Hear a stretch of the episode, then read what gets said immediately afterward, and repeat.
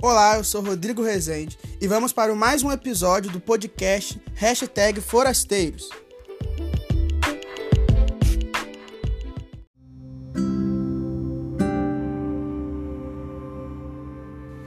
Fala pessoal, tudo bom? Deus abençoe a todos. Nesse episódio de estreia, no início desse podcast, que o Senhor possa estar edificando muitas pessoas através do conteúdo que vai ser aqui ministrado. Fico muito feliz. E como você observou no título desse episódio 1, nós estaremos estudando sobre Jesus e os anjos.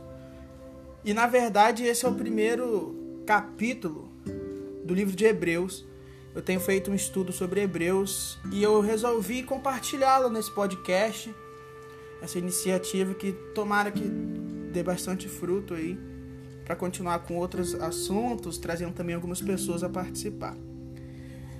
E esse livro de Hebreus ele é um livro muito poderoso, um conteúdo muito forte. Na verdade, é um autor desconhecido.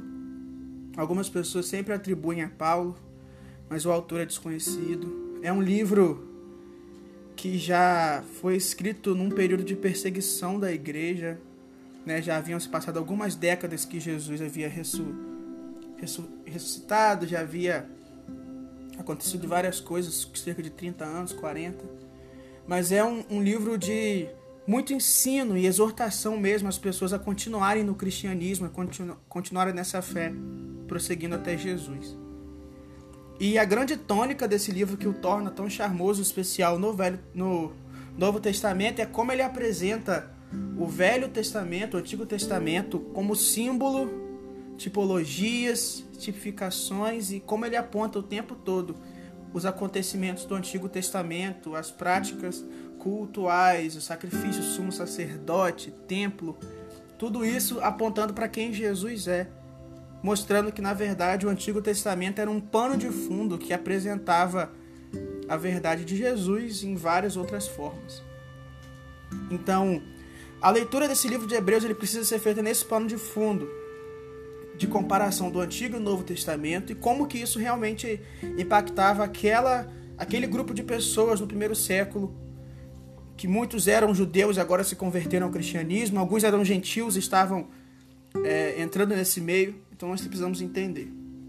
E já de início, então, eu pretendo primeiro apresentar um pouco a tônica do primeiro capítulo, né? E depois a gente vai entendendo algumas coisas. O primeiro capítulo ele começa com um, um primeiro versículo genial, ao meu ponto de ver, porque ele já começa dizendo que realmente Deus falou aos antepassados, aos nossos antepassados. Então, aquele que escreveu, ele também se considera um hebreu, um, um, um que fazia parte do povo de Israel. E diz que realmente Deus se manifestou aos antepassados de várias formas por meio dos profetas. Mas agora, nesses últimos dias, nesses, nesse momento que agora se começou na, na, no nascimento, no ministério, crucificação e ressurreição de Cristo, havia uma nova mensagem sendo dita e revelada pelo Filho. E esse texto ele continua e agora esse capítulo 1 ele vai defender quem é o Filho. Entenda, essa defesa é para um povo hebreu. Óbvio que os gentios também ouviam. Gentios são quem não era judeu, né?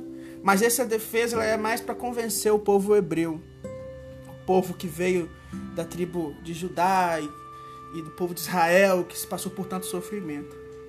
E aí ele disse, e é importante essa afirmação do versículo 3, que o Filho é o resplendor da glória de Deus e a expressão exata do seu ser. Sustenta todas as coisas com o poder de Sua palavra. Depois de ter realizado a purificação dos pecados, assentou à direita da majestade nas alturas. Então, quem é o Filho? O Filho nada mais é do que Jesus Cristo. E Jesus Cristo aqui é apresentado em sua totalidade. Se ele é a, a, a expressão exata da glória de Deus e do ser dele, ele é Deus. O Filho é Deus. E esse Deus é o que sustenta tudo, entende? Tudo o que existe com o poder da sua palavra. E esse filho que sustenta tudo com a palavra, que é o resplendor da glória do Pai, que é a expressão exata do seu ser, ele, após ofertar e fazer a purificação dos pecados, nós vamos ver sobre isso depois, em outro episódio. ele agora está à direita, à destra do, da majestade nas alturas. Esse é o Filho. E olha que apresentação incrível. E é interessante que o versículo 4 ele dá uma, uma conexão a essa introdução. Então, o autor começa dizendo: Olha, antes se falava por profetas, agora se fala pelo Filho, que é Deus Todo-Poderoso, que veio, morreu e ofereceu purificação pelos pecados. E esse filho ele é, é muito superior aos anjos, porque o nome que ele herdou é superior ao deles.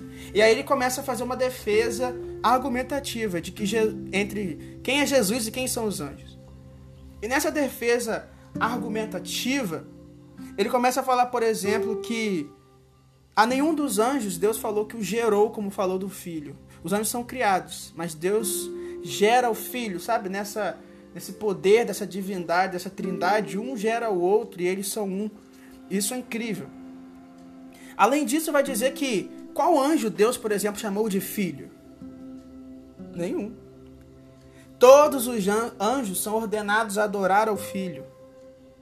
Na verdade, do versículo 8 até o versículo 12, existe ali uma relação de coisas que é o filho, que ele ama a justiça, o cetro de de equilíbrio está sobre suas mãos, ele reina, ele foi escolhido para ser o rei e reinar sobre tudo. Que no princípio o Senhor firmasse os fundamentos da terra e do céu. Então, é, é, é, toda essa, essa apresentação mostra que Jesus, na verdade, ele é excepcional. Ele não é como nenhuma criatura criada, porque ele é o próprio Deus. Então não tem como ele ser como uma criatura criada. Ele é único, ele é Deus, ele reina e ele que morreu na cruz por nós. Então, é, é, importante lembrarmos, porque isso não faz sentido, talvez, numa explicação do século XXI, observar por que, que estamos falando sobre Jesus ser anjo ou não. Mas naquela época, eu preciso lembrá-los que o Velho Testamento ele é marcado pela presença de anjos. O livro de Isaías vai falar sobre os anjos que rodeavam Deus.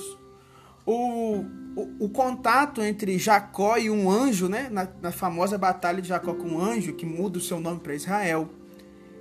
E, e, tantos outros momentos, é, a, a, o grupamento de anjos em um exército celestial que protegia Eliseu e Eliseu mostra o seu, ao seu discípulo.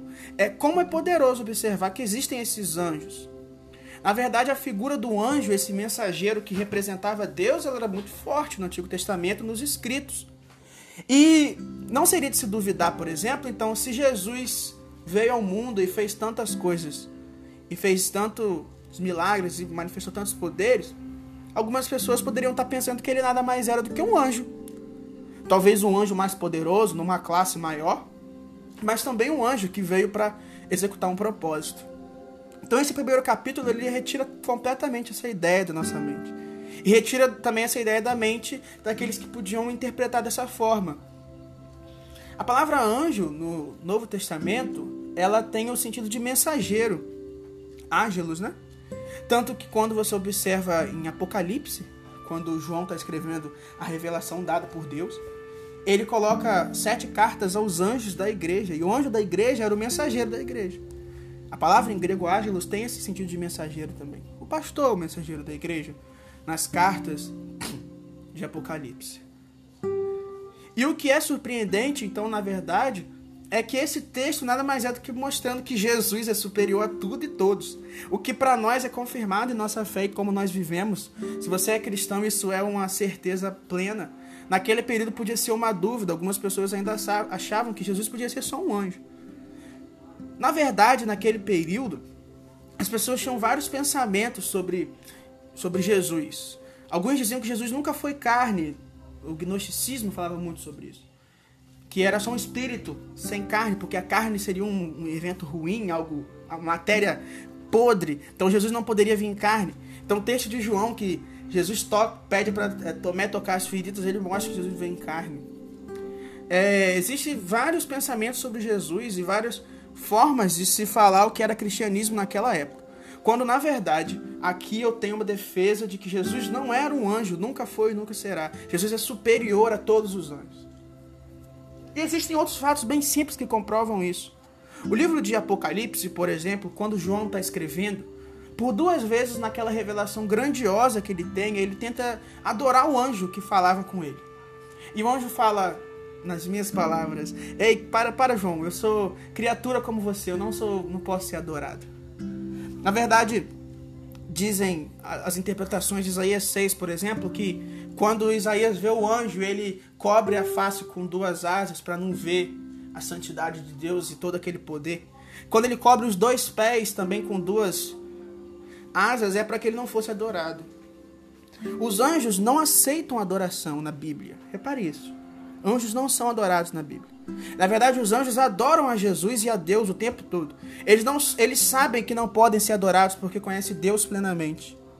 Logo, Jesus ele recebe a ordenança de ser adorado. Está aqui no livro de Hebreus e está ao longo de toda a palavra. Jesus nunca recusou a adoração porque ele é Deus. Ele não precisa recusar a adoração. Anjo precisa recusar adoração. Você precisa, eu preciso, eh, pessoas precisam, porque nós não somos dignos de ser adorados. Somente aquele que é todo poderoso e a representação do Filho que é essa. Um ser que é a representação exata de Deus, resplendor da glória, que senta na, no trono para reinar. Esse precisa ser adorado, porque dele, por ele, para ele são todas as coisas. Na verdade, os anjos, eles estão são então criaturas que o versículo 14 de Hebreus 1 ele deixa mais ou menos a funcionalidade. Para que, que, que são anjos então? Os anjos não são todos eles espíritos ministradores. Olha aqui, espíritos ministradores enviados para servir aqueles que hão de herdar a salvação? Então, os anjos são seres que, sob o governo e a vontade de Deus, têm agido ao longo da história, desde o início até o fim, sob serviço do Pai.